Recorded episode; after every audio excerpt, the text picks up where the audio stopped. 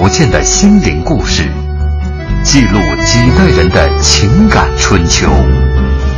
周一至周五二十一点，我们和您一起重温那些年。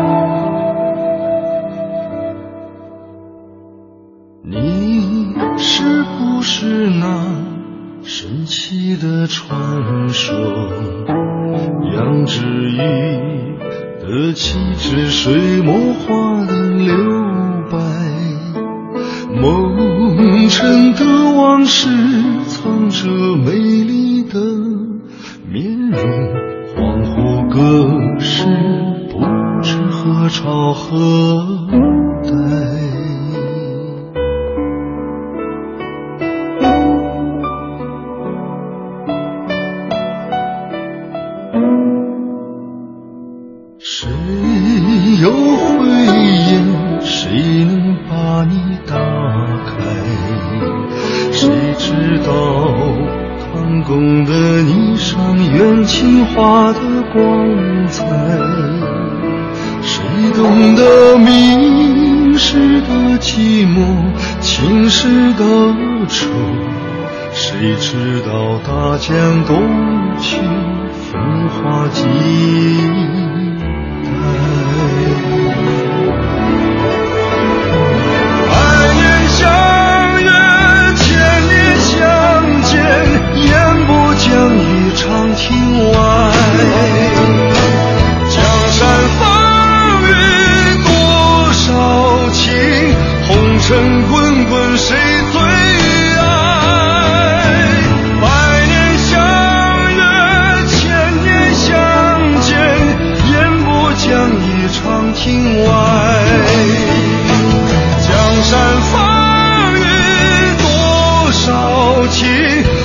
尘滚滚谁最爱？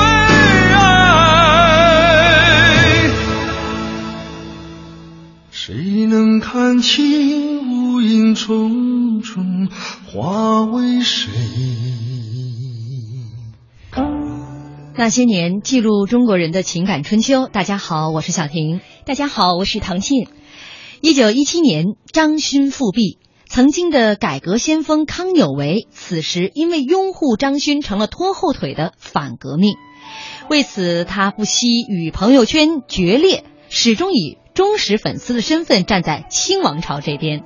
今晚我们继续用互联网思维来讲述康有为与朋友圈的决裂以及他的晚年。嗯，你也可以在新浪微博检索“经济之声那些年”，或者艾特主持人小婷艾特 @DJ 唐静和我们互动。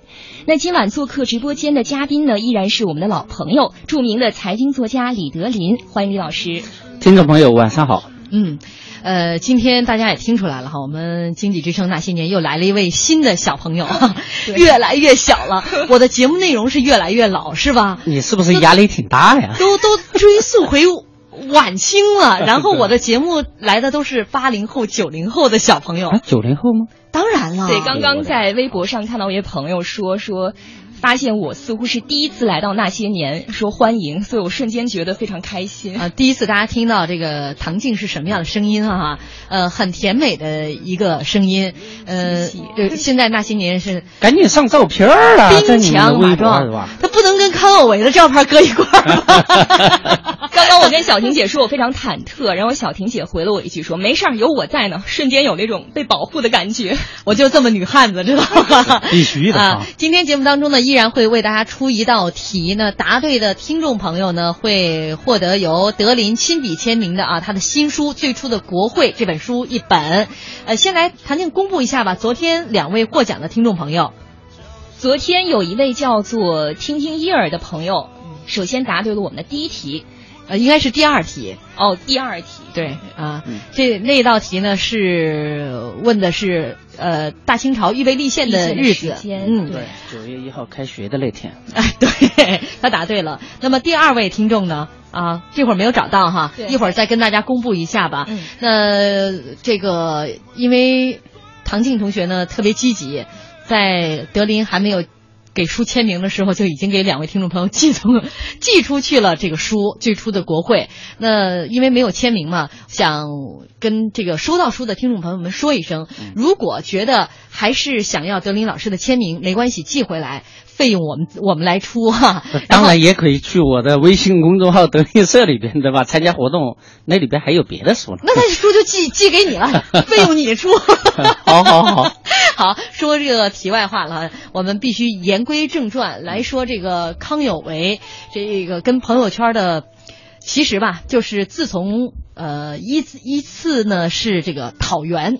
对啊，一次是张勋复辟，对，使他的这个朋友圈面临了一次大洗牌。嗯嗯，那先来说，其实这个最重要的一次洗牌还是张勋复辟。张勋复辟，因为呃，其实呀，这个康有为呃，在美国其实建立一个非常庞大的朋友圈，也跟这个孙中山进行过一番争论。结果到了一九零八年的时候，他保的这个旧的皇帝死掉了。死掉了之后呢，又因为这个，呃，他就说这个是呃袁世凯在里边捣鬼，他当时就跟美国总统说，你们千万不要承认北京那个政权啊！哎呦，当时的摄政王给气的，本来他是可以结成一个更大的国内的朋友圈，结果没有发展成，那怎么办呢？结果过了到了一九一一年的时候，武汉的不是这个武昌的一声枪响，完蛋了，清王朝完蛋了，对吧？呃，结果蒋介不是那个袁世凯上台，sorry sorry 啊。你够穿越的，呃，这个袁世凯上台，袁世凯上台呢，这个实际上这个康有为，因为跟呃他一直觉得袁世凯是呃最坏的人，最坏的人，首鼠两端，对，所以说呃他们之间呢，基本就不可能有什么一些政治卓位。嗯，哎呦喂，就是这个好不容易，最先啊，就是这个到。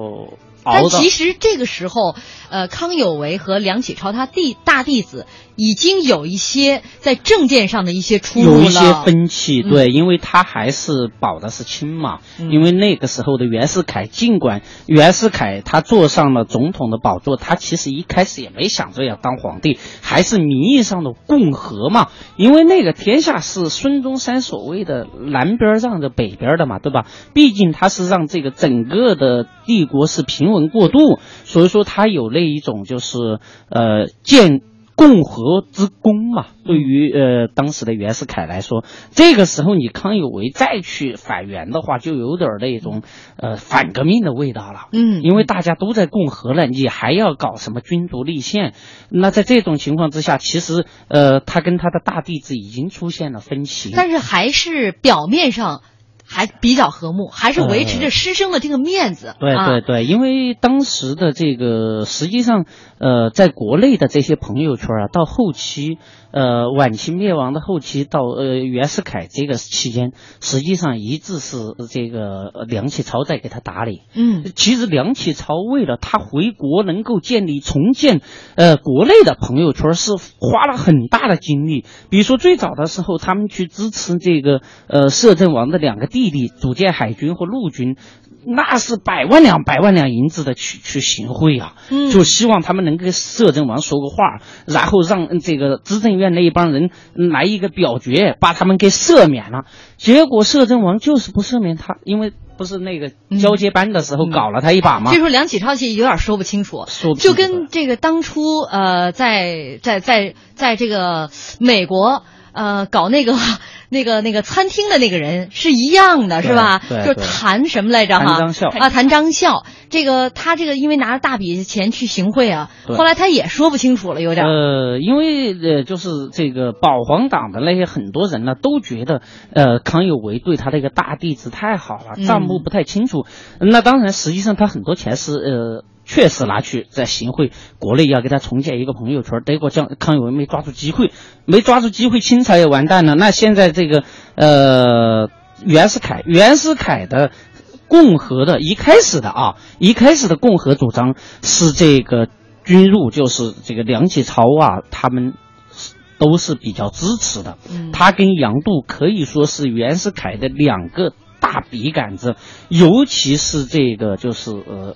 这个梁启超，嗯。他在这个立宪呐、等等，就是在宪政包括共和方面是具有呃独到的见解，而且这个梁启超笔杆子，刚才你说的一点特别厉害。昨天咱们在这个节目当中放了一小段这个电视剧的情节，嗯，你想想，孙中山的那么多人赶不过梁启超的一根笔杆子，说梁启超动笔，谁能写得过他呀？对，但是最后梁启超在日本被孙中山骂的把报纸封了，逼疯了。对。对，但是最后那个报纸的论战，最后还是孙中山最后是压倒了保皇党。这个嗯，因为孙中山呢，他始终抓住了一个汉人和满人，抓住了一个种族的呃一个民族的问题。当然，现在来看的话，这个是比较相对比较狭隘的，对吧？呃，天下一家嘛，你怎么能用这个观点呢？但是在当时就很流行。而梁启超呢，当时说实话就是袁世凯的一个非常大的幕僚。你想嘛，嗯自己的大弟子最铁杆的人成了他痛恨的人的一个幕僚，是他那个心里怎么不愤怒？但是就这种吧，一直还压制着，一直还维持着君子之交哈，对这个呃师徒的这样的关系，一直到一九一七年张勋复辟。好，这里是中央人民广播电台经济之声广告之后见。欢迎大家继续锁定收听中央人民广播电台经济之声那些年本周那些年晚清系列之风云人物。今天晚上我们继续用互联网思维来解构康有为的朋友圈的决裂以及他的晚年。直播间做客我们节目的嘉宾是著名的财经作家李德林。节目当中呢，依然会为大家送上一本书啊，但是这个前提呢是您得先答对题。德林呢会出一道相关的题目，最先答对的听众朋友会获得李德林的签名新书《最初的国会》。好，我们继续来说这个康有为的朋友圈儿哈、现在已经开始慢慢的就是分崩离析了。对，呃，最重要的一点呢，这个时间节点就是张勋复辟啊，一九一七年的六月，张勋呢，呃，咱们先来说说这个张勋这个人，其实也蛮有意思的哈，是始终保留着他的这个辫子啊，嗯辫子军，他的这个军队当中呢，不仅他自己留辫子，他所有这个军队里边也都要留辫子，而且这个人，我们为什么说，你说这个。有句话叫“臭味相投”，啊，用在他跟康有为身上，就这这一点，张勋复辟这件事情上还是挺贴切的。为什么？两个人有点相似。你比如说，张勋这个人也是出身寒门，对，然后一直呢是在当时一个总督啊，这个这个是呃大官儿的这个门下，对，两江总督，两江总督啊，在在人家这个门下呢，就是属于打打杂儿，然后当个学童啊，就是现在的话说的话，就是秘书吧，小秘书，小秘书，但因为他大秘，很小嘛年龄哈，对对对就是学过几年之后呢，也是比较用心，但是呢。这个他往上走的这个阶梯就比较有意思，他伪造了一封，就是这个两江总督的签名，写了一封推荐信，然后还拿着了人家的大印，当一下盖上了，然后就跑到了自己的新的工作单位对 去应聘去了对。那你说过去这个清朝好像就比较认这个，两江总督的这个大章啊、大印呐、亲笔签名都有了，所以新单位的这个人事部门立刻就把他给接收了。对，因为那会儿是。直隶是天下总督之首，两江是相当于最核心的，因为两江是财富之源嘛，嗯所以说一般的天下总督一看，只要是两江总督的信函手书的的话，那还不用盖章，那都好使，知道吧？这哥们儿还盖了一大章，那肯定工作妥妥的。然后到了辛亥革命的时候，据说他已经是当到了江南提督兼江防大臣这样江南提督就相当于现在的军分区司令员吧。特别就是平步青云呢，平步青云，啊对，因为他实际上是这样的，就是呃，袁世凯在小站练兵的时候啊，嗯他实际上这个时候他已经投过来了。他在袁世凯手下的时候，他就一直想当一个大官儿，因为我们都知道北洋六镇嘛，嗯六镇里边呢，你你想嘛，都是什么段祺瑞啊、他们这一帮子人，那呃，人家袁世凯肯定会把这些铁杆儿，人家朋友圈的那些个铁杆儿脑残粉往前推，对吧？张勋呢，也就一直就想当个什么呢？帅、大元帅这一种。结果，说实话啊，尽管他在一九一一年的时候是提督，相对于比如说段祺瑞他们来说的话，呃，级别还是低得多。嗯。呃，他一直想找一个机会来效忠清王朝，来把这个，所以说他一直他的辫子没剪，然后他的部下都不不许剪，嗯。剪了马上给我滚蛋，啊。就属于那种。嗯。对，所以呢，你看这也有相似的地方，一是对清朝的这种忠诚，对。啊，另外一点呢，就是你看他也会在自己的往上走的这个。晋级的这个道路当中，会使一些手腕儿。对你比如作假，这个我们说他跟康有为两个人嗯就是康有为的密道是味道的味道的嘛，就是有近似的地方。所以说，当呃张勋有着复辟的想法的时候，两个人是一拍即合。呃，因为是这样的，一个文一个武嘛，就是说，毕竟就是在过去啊，武官呃执政军政府的话，大家还是对他。不是太服气嘛？那要找一个什么样的人呢？就是在那边呢塞来塞去的，有一些个呃老干部不愿意出来，那些个遗老也不愿意抛头露面，嗯、那还有一些呢已经彻底倒向共和那边了。塞来塞去，呃背后拖着个大辫子，还有一定的威望，那就是帮着光绪皇帝原来呃进行过戊戌变法的康有为。那因为康有为啊，实际上就说在这个辛亥就武昌起义那天打的时候，摄政王昭告天下，连孙文都赦免了。在这种情况之下，梁启超和康有为他们才有机会回国。好不容易又熬了六年，将近七十年是吧？对终于等到这个袁世凯也死了，段祺瑞。当时跟那个黎黎元洪府院之争嘛，就是呃政府的总理和那个总统之间打仗，打仗呢这个。尤其是当时的这个，就是张勋呢，一看，耶，他们两个打得这么热闹，是吧？之前也一直压着我，那好了，我干脆直接把皇帝抬出来，我那就相当于、而且他还找了一个借口，他跟黎元洪说：“来我去帮你。”帮你，对。然后其实他挺逗的，就是当时啊，他跟他那手下的人说呀，如果说兰花怎么怎么多少盘儿，然后就是调兵了。嗯结果那个人回去忘了，兵没调来，不然的话，他还真能干点事儿，知道吗？嗯，他当时其实黎元洪也只让他带两千辫子军来，对，结结果他带他了了五千。对，他他压根儿就没有想去就什么调停黎元洪他们是的，他就是要借这个机会把他的辫子军给开进北京。结果吧，他当然啊，这是后话啊，嗯就是他在这个过程中，他要找一个能够相对镇得住的人，嗯就相当于一个什么牌坊招牌。撑在那个地方，说实话，他跟康有为没什么深交。嗯你想嘛，一个没有深交的人呃拉过来，仅仅是作为一个排放盾的那个地方。我张勋将来是相当于呃开国功臣，对吧？因为重新让皇帝登基嘛，嗯那我就是救主啊。那你康有为就是一个文弱书生，之前还搞了那么多烂事儿，对不对？嗯那我现在只是，所以说，其实他们两个呀，理论上。呃，这个张勋也不是，呃，只是朋友圈最多只能算得上我们前面说的点赞的那个人。嗯你要想让他在里边这个挖心挖肺的成为你的这个呃脑残粉，那是不可能的。嗯他们各有算盘，还同时呢，这个其实康有为还他也有他的算盘，他希望在这个机会能够在北京作为权力中枢重建他的朋友圈。对，对，因为他的朋，他原来在海外的朋友圈肯定是不行了。嗯呃，这个他的大弟子呢，梁启超呢，也离他的很远，尤其是他在北京要建立那一种满清的遗老遗少的朋友圈。这种遗老遗少会不会买他的账，又是一个问题。实际上，这哥们儿除了这个呃暗杀慈禧以外啊，呃，我们之前还说到他呃，比如说搞那个摄政王，知道吗？把这个整个的这个改革都是打乱了的，相当于你想嘛，那些遗老遗少对他也不太感冒，尽管他给人家送了很多行贿的银子。大是大非，说实话，就是那些贵族啊，是对这个还是很看重的。所以他希望借助张勋复辟这个事儿吧，再重新完成他心目当中的这个虚君位啊，对对对就是也所所谓的君主立宪，君主立宪这样的一个政治梦想、政治蓝图。还有一个目的，那就是什么？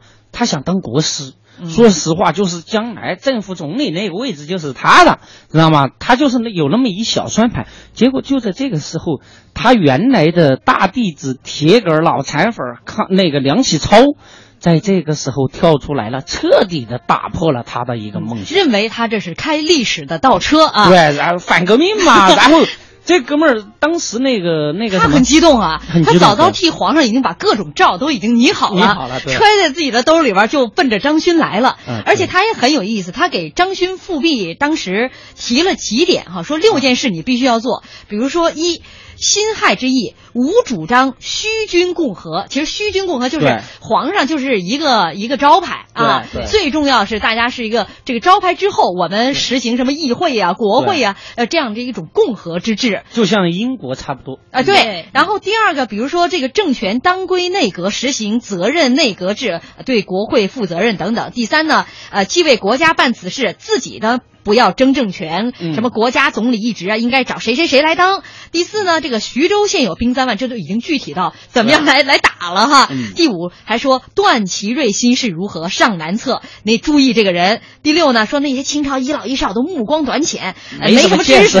所以我觉得他这是好像把身边所有人都得罪了。你看，像段祺瑞得罪了，嗯溥仪得罪了，然后满清那些遗老也得罪了。你看啊，就说他当时的说徐州兵三万，嗯一调一万入京。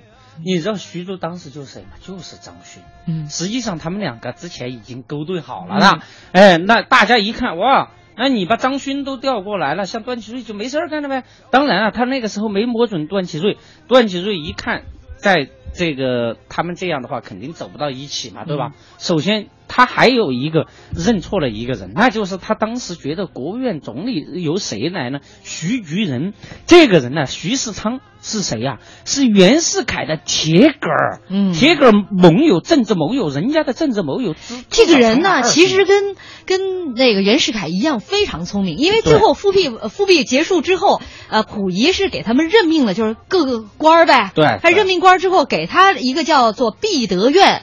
呃，一开始是副院长，嗯让人家徐世昌当的是院长。对徐世昌非常聪明，借故请辞啊，然后让你来当这个院长，我躲到身后，就是已经大概是知道了这个未来会是一个什么样。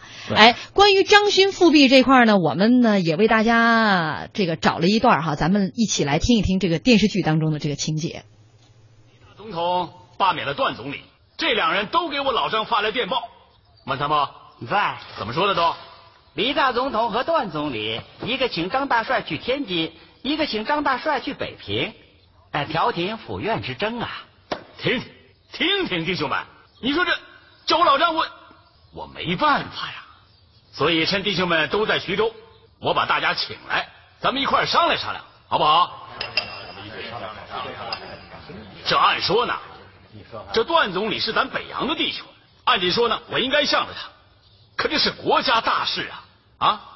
这要是拉架，我老张也不能拉偏手啊啊！行了，我知道你早有主意了，说吧。这主意嘛，我倒是还没有。可要是想处理好这么大的事儿，我一个人玩不转呐，这总得成立个团体吧？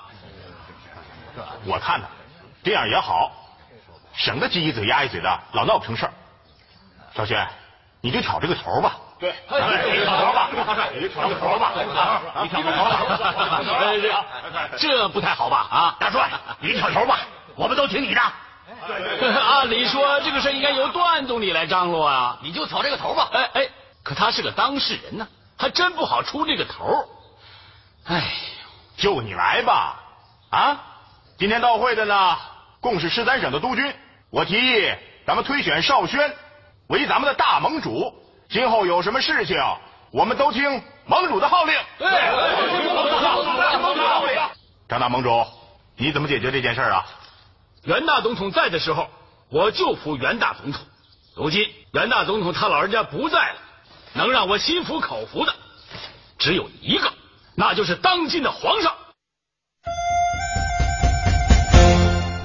被大家一忽悠，张勋要复辟了。要复辟了。那现在下面问题就来了，张勋复辟的具体时间是哪一年哪一天？哎，哪一年哪一月哪哪一一日啊？张勋复辟，最先答对的听众朋友会获得由李德林签名的《最初的国会》这本新书一本。呃，也欢迎大家在新浪微博检索“经济之声那些年”或者艾特主持人小婷艾特 DJ 唐静啊。呃，这个听众朋友在在各种的鼓励唐静啊。好，我们接下来进入广告，广告之后见。欢迎大家继续锁定收听中央人民广播电台经济之声《那些年》，本周《那些年》晚清系列之风云人物，我们用互联网的角度来解构康有为。今天晚上我们来说一说他的这个朋友圈的决裂以及他的晚年。也欢迎您在新浪微博检索“经济之声那些年”或者艾特主持人小婷，艾特 DJ 唐静。那刚刚在广告之前呢，为大家出了一道题啊，说这个张勋复辟的时间是什么时候？哎呀，最先答对的这个听众朋友。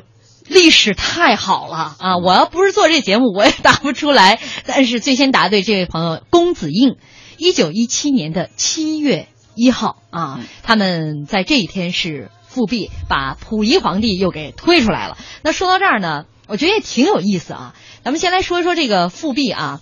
其实呢，这个你说康有为、这张勋都是从小饱读诗书的。那康有为走遍了五湖四海。他怎么见识还不如张勋的这个小脚老太太呢？张勋的他老婆啊，小脚老太太，人家就是在他们这个举事之前呢，就已经认为这事儿绝不能成功，拼死相拦呐，就拦不住，因为女子嘛，人微言轻，谁会听她的？但是你说张勋他这个老婆多有心计，这边张勋跟康有为在举事，这个张勋他老婆拿了三十万大洋，就去南让他的侄子呀。南下去找孙中山，说保他们张勋一家一条后路，以后别杀他。对 对对，就是你说，你说人都说富人头发长见识短，而且这种这小小老太太，这个大门不出二门不迈的，就从这一点来说，难道你说这两个大老爷们还不如一个富人的眼光吗？这点都看不出来吗？在民在民国初年，我跟你讲，尤其是那些个，呃。大将军的夫人呢，那可是了得呀！比如说我们之前讲过的什么，就连有一个妓女杨翠喜，对吧？那都是绝对有超有见识的。所以说你千万别小看女人啊！怎么我跟你们替你们说话来了，是吧？时代不一样，时代不一样。对，就是那个时候的女人已经跟一九一一年前的女人完全不一样了。就是民国那个时候啊，初年。张勋那么一个迂腐的人，能找到这么一老婆，我觉得也真是他的造化啊。对，他最后没有就是伏笔失败了，没有死，也是。他的这些老婆给他们打点的，嗯，真的给他打点的。复辟一共十二天就宣告结束。我们说这个没有永远的朋友，也没有永远的敌人，是吧？只有永远的利益。你说这个府院之争，黎元洪和段祺瑞之前矛盾那么深刻，但一旦说复辟了，两个人立刻就结成了不打了吗？不打了，对，结成了统一的战线联盟，所以也促使的这一场复辟啊，十二天草草结束。那。之后呢，就是各方对于他们的一个这个这个征战和讨伐了。我觉得有一篇这个熊希龄声讨张勋、康有为复辟，这个逆举治各省的电写的特别有意思。他甚至把康有为认为是最坏的。他这么写的：说治康有为乃一诈骗流氓，借这个钱借保皇之名，讹骗华侨数十百万。戊戌之事，鲁莽变劣，致使前清德宗困陷瀛台，口谈礼教而身在美洲，以妾为妻，竟在耶稣教堂行礼，冒称君县而于乙某西南之意。自今有功共和，其顽钝无耻，误人家国，清帝张勋必皆为其所卖。如此小人而未能成大业，未敢信也。啊，这这篇文章其实把说的挺狠的。对，因为这个熊希龄啊，以前他实际上是周游欧美，呃，他这个结论其实是源于那个美国驻北京公使给美国总统西西奥多·洛斯福的一个密电。那个密电里边就把这个康有为啊说说成就是一大骗子，知道吧？说他呀就是诈骗乡邻的那些个钱财，呃，只善于演说，他在北京已经没有什么势力，就是没有朋友了。嗯，而事实上呢，这一次的伏笔，呃，康有为确实呃输得一干二净。他原来想重建朋友圈的这个计划完全失败。比如说当时的段祺瑞，段祺瑞要进行这个讨尼嘛，当时叫，然后呢。在过去的人打仗很有意思，得写一个东西昭告天下，公布他们的罪状。这个给给这个段祺瑞起草的是谁呢？就是梁启超。梁启超是洋洋洒洒写了一大版，然后呢说这个呃很多人就写写好了，就很多人就说啊说不行吧，那是你老师，你怎么能写这个呢？说老师归老师，国家归国家，我不能因为他是我老师，然后就成为国家之罪人，然后就把这个讨伐的檄文给发了。发了之后呢，公开决裂了。公开决裂，你知道当时的康有为啊，拍桌子说梁贼这个起操怎么怎么样的？哎呀，我想起了这个谭孝章，谭张孝也是，他当时一生气也叫是谭贼，是吧？对对对对对。康有为一生气，就是在他眼里，其他人都是贼啊，都是贼，都是不靠谱的，都是该死的那种人啊。所以他们，你想嘛，最铁杆的大弟子都跟他决裂了，那个时候康有为的朋友圈基本就。game over 了啊！而且因为梁启超在当时的这个呃晚清和民国之后啊，他的这个这个江湖地位，其其实康有为已经被边缘化了。呃，梁启超已经是后起之秀，呃，如日中天。那会儿，比如说，无论是北洋的也好，还是孙中山的也好，对，呃，这个梁启超，因为他们毕竟之前嘛，就是经过避战呐，在报纸上打嘴仗啊，一旦到了政真正的政坛的运作的时候，是得到了各方的一个拥戴，因为他毕竟呢，呃，在这个共和。这一方面是，那就是坚定的支持者，已经彻底的抛弃了他老师康有为的那一套，所以说得到了所有共和制主张的人的这个信赖。嗯，所以这个复辟十二天，其实你看一看康有为啊，就对自己的外貌、外形的一些呃这种紧张，就能看出他这个地位有多尴尬。首先，复辟之后，这些清朝遗老遗少大家都留着辫子，就他这头发半长不短，因为在之前呢，他让光绪说你改。改革之之一，首先就要改服装，对，剪辫子，就是当时就是这个这个言论还是很激进的。结果到结果到现在吧，人家这个坚持保大清王朝的人。留着辫子，都留着辫子，对他半拉子，嗯，所以他那那个那个样子也也挺滑稽。在一群留辫，在一群不留辫子的人当中，你留辫子你是滑稽的；在一群留辫子当中，你剪头发你也是滑稽的。这哥们儿就是这个辫子啊，很有意思，因为那个时候他们不是就是中国已经在向外派出一些使节嘛，嗯，就是经常开什么运动会啊，或者是大的场合的时候都要奏歌，然后大家这个列队进场，人家都坐。骑马或者是怎么样，或者是坐马车，因为中国人呢，这个辫子忒长，实在不方便，知道吧？只有跟在马在后面，就像一个那个呃马马夫似的，所以说最后觉得有辱国格嘛。然后就是说一定要到最后，包括摄政王的时候都要鼓鼓励他们剪辫子。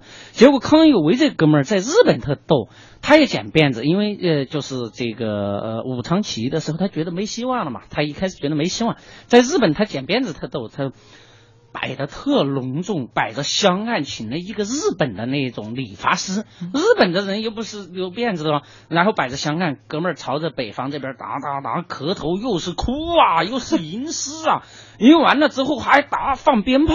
哎，我当当时那个日本理发师吓坏了，不知道这家伙要干嘛，知道吗？跑了。然后那个康有为说把他给捉回来，然后就这样把辫子给剪了。你想嘛，他剪了辫子。因为他长时间在海外，结果这一次人家伏币的时候，就他只只有人家的一半都不到，因为他是为了伏币才许起来的。你想嘛，那个需要多长的时间，是相当滑稽的一个事情。那些遗老遗少也觉得这小子是一个投机分子。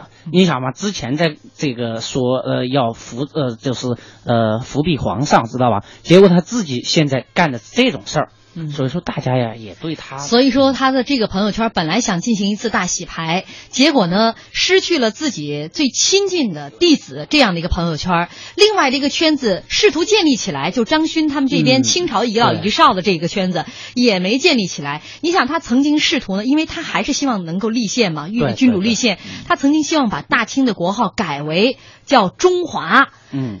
这就让让溥仪非常生气啊，所以他到死的时候，溥仪也不愿封他一个谥号。你知道他老干这种事儿，他办报纸，他不是自己办报纸吗？呃，要占领舆论高地吗？他用的不是大清的纪年，他用的是孔子的纪年。本来他原来有一个非常牛的一个朋友圈，非常牛的有一个铁杆儿叫张之洞，张之洞就因为他这个纪年，觉得这家伙那就是有反骨啊，因为我们都知道，在过去帝王的这种封建时代，每一个皇帝为了彰显他的权力。一纪年上要用某某某某什么元年或者是多少年，还有一个非常重要的就是一定要把它的年号打在铜钱上面，嗯。就是比如说我们现在经常看到的光绪通宝啊、宣统通宝啥的，这哥们儿干脆用孔子来了，你压根儿都不认我们爱新觉罗家的。他自己其实内心里边儿，他以一生啊狂傲著称。对他曾经认为就是自己啊是比孔子还要牛的人，他自己的弟子他都给人重新起个名字，都是都是用孔子的一些弟子的呃其中名字当中的一个字，反正不是赶这个就是抄那个的，是吧？他是都是觉得我也比孔子牛，我的这些弟子也都挺比这个孔子的众多弟子也牛就这个意思。然后说完这个，他这个因为张勋复辟，他的朋友圈完蛋了。咱我们来说一说，其实我们的生活当中，除了朋友圈之外，就是亲友圈。对，一般亲友圈都是更加顽固的一个哈，这个特别坚固的一个圈子。但是要来说一说他这个晚年呢，这老先生吧，呃，虽然说在晚清啊或者民国初啊，这个三妻六妾的事情比较常见，但是对于康有为一生的他的这种个人主张、个人政见来看呢，他的自己的行为方面与他的主张完全是两回事儿，而且此人越老越喜欢嫩的。你知道我觉得他为什么那么恨孙中山吗？孙中山最后的主张就是一夫一妻制，嗯直接就向他家里开刀了，知道吗？这哥们儿六个啊！哈对他一共娶了六个妻子，对对对呃，有十二个子女，其中还有收养的一个哈，但最后呢。长大成人的一共是二子四女，对。这个大夫人呢其实是家里的属于明媒正娶的，嗯。那后来其实又有另外的这个分别有几个妻子，呃，这个大夫人张云珠，二夫人梁随觉，第三个呢是何占丹，第四位是世刚鹤子。啊，第五位是廖定征，最后一位是张光啊。哎呀，我觉得这这其实到后来是一个比一个年轻，对，都是十七八岁的黄花大闺女。对，因为那个，我觉得他这里边唯一值得鼓励的就是这个日本娘们儿，是吧？但是后来呢，这个其实曾经是女佣。她在日本生活的时候，一直负责他们这个起居。后来呢，就娶了这个这个女子啊，这个鹤子啊，嗯然后带这个鹤子到了北京。啊，到了呃回到了中国，但是因为有一种传说啊，就是因为贺子后来怀孕了，那那曾经是他六十几岁啊，这老先生六十多岁，她怀孕了。对，所以就坊间有各种传闻。那后来贺子呢，就带着这个孩子回到了日本，最后这个孩子也不知所踪。因为实际上康有为那会儿自己心里吧也是觉得有点儿不踏实，所以说到最后跟这个贺子呀、之间的关系很很紧张嗯。呃，基本就嗯不受宠嘛，那会儿。不受宠和你想嘛，日本人。就是他毕竟还是有跟中国的文化还是相近的，一看这种，哎呀，没法过了嘛，没法过了，那就直接带着孩子就回了日本。当然，这个孩子最后呃到底确实不知道在哪里。后来这个鹤子是到七十岁的时候卧轨自杀，对对嗯对也很很悲惨啊。对那在他另外几个妻子，他可能。呃，叫何詹何占理何占理啊何詹里他是在美国娶的一位这个年轻的夫人，但是他在一九一四年的时候就病逝了。他其实还很挺疼爱这个对呃非常年轻的，但是会几国外语的呃这位一位美国姑娘，但其实是中国籍啊，华侨，华侨嗯。那后来在一九一四年，他这位夫人在去世的时候，同年他就娶了，就就是在这一年，一九一四年又娶了一位十八岁的姑娘。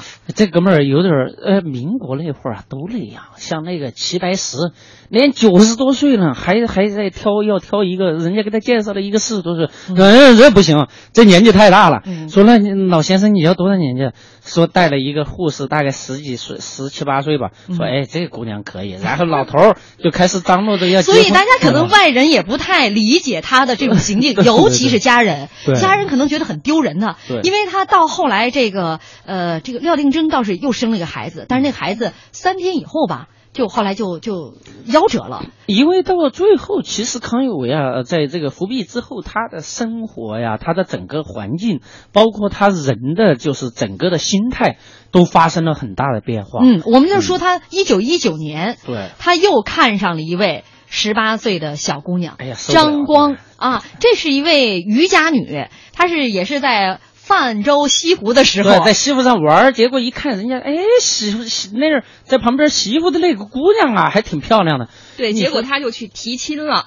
当时这个人家这家是不同意，本来是，然后他就以高价高价这个聘礼啊去呃提亲，然后结果这家就同意了，又把这小姑娘娶回来了。关键是他比人家爹妈的年纪还大了，你说那是个父母也不愿意呀、嗯就是这种情况之下，其实他的到晚年的很多钱基本都砸在这些小娘子身上了。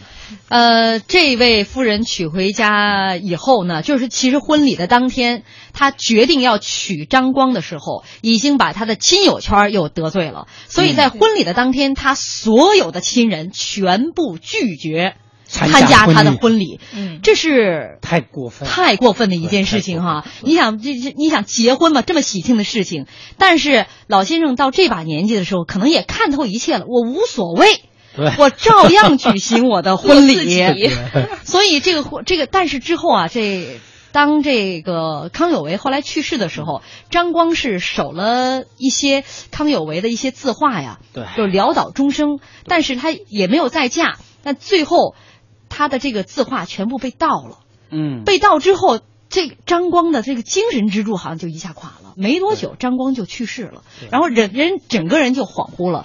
就是说，康有为和他身边的这些他的亲友圈们的一些生活，我们也说他晚年的时候，他性情确实发生很大的变化。其实嗯一是游山玩水，对二是照样挥霍无度啊，到处买房子买地，对是吧？然后到哪儿就是出入的这个一大家子一大帮人，对，嗯就是他这个每到一个地方，在国外的时候，我们其实前两天都说过，又是翻译，又是老妈子，还有儿女一大堆，十几个人，人家宾馆要包一层，对吧？一比帝王生活。其实他回国了之后，呃，到后面。就没什么收入嘛，就是靠他卖字。嗯说实话，靠他卖字的话，那个时候，嗯，梁启超的地位远远超越他康有为的。你想，谁在那个时候会找一个过气的人写了？当然，这个哥们儿还是有一些个老的朋友，尤其是书画界的一些，比如说像徐悲鸿啊等等这些都是他的后来的弟子了，徐悲鸿、刘海粟啊。对，然后他都收为，因为他毕竟就说，呃，哎，在过去很有意思哈，就说我们看到有一个这些人呢，人品很糟糕，但是人家的字儿写的很好，比如说宋朝的，对吧？嗯呃，宋朝的那个什么，有一个大的呃。就是就是书画家嗯嗯，对，书画家，他也是就是书黄米蔡蔡蔡襄，嗯，其实还得这么倒腾一下。对对对对，但是他的字画，字画非常好，你看有那个徽宗皇帝做的那么糟糕，但是人家的画那画的绝了，用现在的话说的话，绝对是一流的帝国一流的艺术家。所以康有为的他的字画，而且他收藏有很多，也有很多人慕名去他们家去看他的收藏。但是我一想，你看他的在五十五岁在上海和江南生活的十四年间，康家每年的花费不下两万银元，折合今天人民币。八十万元啊，一年的花费，所以我觉得在这样的一个高消费上面，他自己呢又已经被这个社会边缘化了。他当然会慢慢入不敷出。刚才你还说了，就是晚年他的生活圈子、他的朋友圈也发生了一些变化，越来越小。一些呢就是更加专业化的路子，是吧？他曾经圈子里边都是一个领袖，现在这个圈子里边就是他成人家的点赞之交了。他原来吧，你说他在国外就是过那种奢靡的生活嘛，还是有人给他进行捐款，嗯他还有可以保皇帝的名义随便用，对吧？到国内来了，就是他原来建立庞大的社群彻底的消失了，连他的这个朋友们，国内的朋友们都远离他了。也就是说，他这个朋友圈这种游戏彻底失败。嗯，呃他有一些老朋友，我们说一下这个军阀，嗯嗯呃，在军阀当中有一些老朋友，比如说吴佩孚，呃，曾经也邀请他去各个地方，一是就是叫做什么视察也好啊对，呃，就是顾问呗，来转一圈，我公费给你报销，呃，转一圈。但有一件事情挺有意思，他去西安。也是这个吴佩孚介绍的，他跑到西安去玩一圈，结果到寺庙里边看中人家的经文了，宋代的经文。嗯于是呢，反正这成了一桩公案。然后这些经文经文就不不见了不见了。那最后这个寺庙啊，这卧龙寺啊，嗯这个寺庙就把他告上了法院，对然后要求他赔偿，就是匆匆他逃离了西安，据说驮了很多箱的这种叫秦砖汉瓦对呀、离开根本人西安。不承认嘛，他就是确实不承认，但是对就去向成谜。但是据有一位这个人回忆说，到到这个康同弼他们家，嗯，还看见看见过一个大箱子，上面贴的这个字儿就是这个经文的这个。我觉得文革的时候也应该抄了吧？呃，就是，但是这是一个历史公案了。嗯，对，啊，还有一点呢，就是他在西安讲学，嗯，讲课的时候，因为他有广东口音，对，那陕西人广东话听不明白嘛，所以他上面一讲，学生就开始然后就扔鞋了是吧？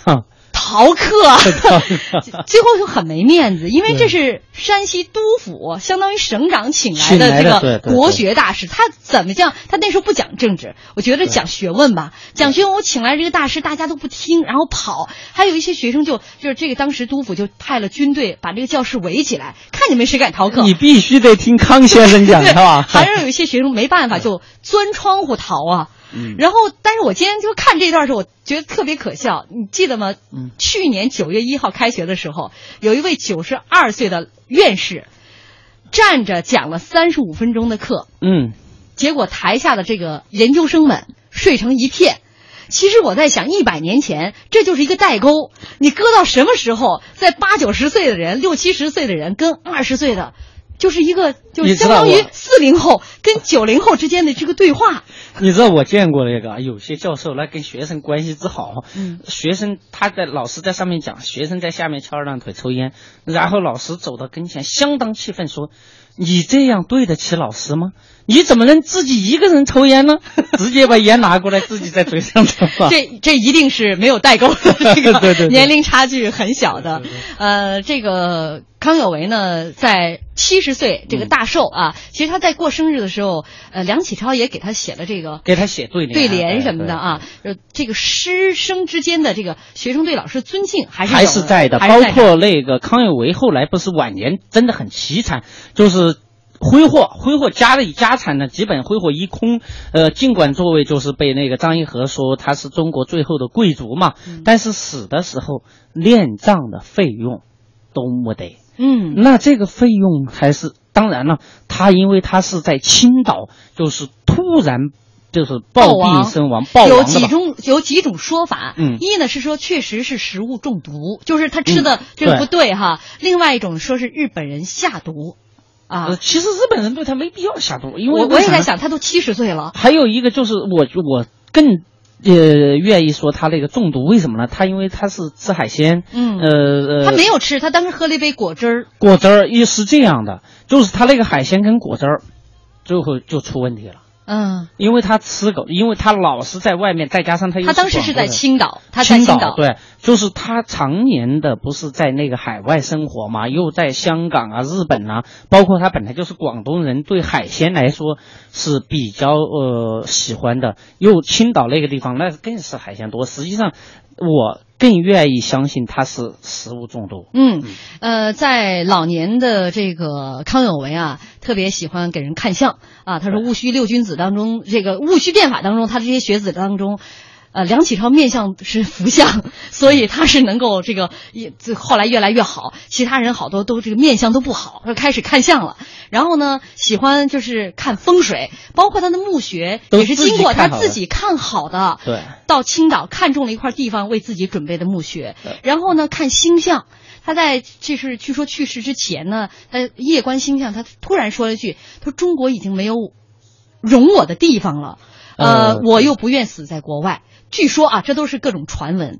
但是他的这个这个百年，其实没到百年以后啊，就是文革后来他的其实那个墓穴、嗯就被精心挑选的墓穴就被就被毁坏了。对对。所以我想，你算来算去，有几个人能算得百年的这个事情啊？其实这哥们儿吧，这个后面他练仗也没有啥，拔了也拔不出什么宝贝来。